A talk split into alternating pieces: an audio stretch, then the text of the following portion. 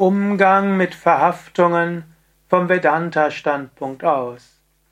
Bist du dir bewusst, dass du einige Verhaftungen hast, dass du starke Bindungen hast, vielleicht an Partner, Partnerin, Kinder, dass du sehr daran haftest an Vorstellungen, wie dein Partner zu sein hat, dass du dich immer wieder erwischst, wie du denkst, wie deine Kinder zu sein haben.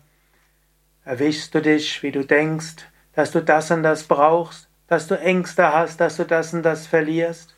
Merkst du, dass du vorgefasste Meinungen hast? Selbsterkenntnis ist der erste Schritt zur Besserung. Sei dir erst einmal bewusst, aha, da sind Verhaftungen. Sei dir dann auch bewusst, so manifestieren sich Verhaftungen. Sei dir bewusst, diese Verhaftungen führen zum Unglück für mich selbst und für andere. Und dann sei dir bewusst, aber ich bin nicht die Verhaftungen, deshalb bin ich auch nicht verhaftet. Die Verhaftungen sind Teil meiner Psyche. Ich selbst bin das unsterbliche Selbst, der Atman. Und dann rezitiere den Vers 536 von Vivekachudamani.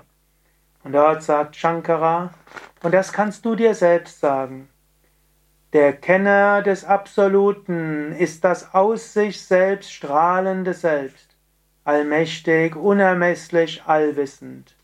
Er ist frei von Bindungen, siegreich, als bester Kenner von Brahman.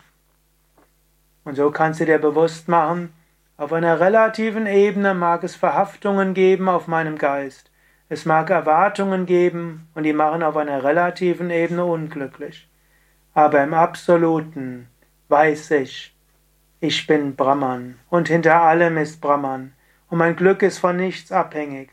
Ich bin das aus sich selbst strahlende Selbst. Ich brauche nichts, um glücklich zu sein.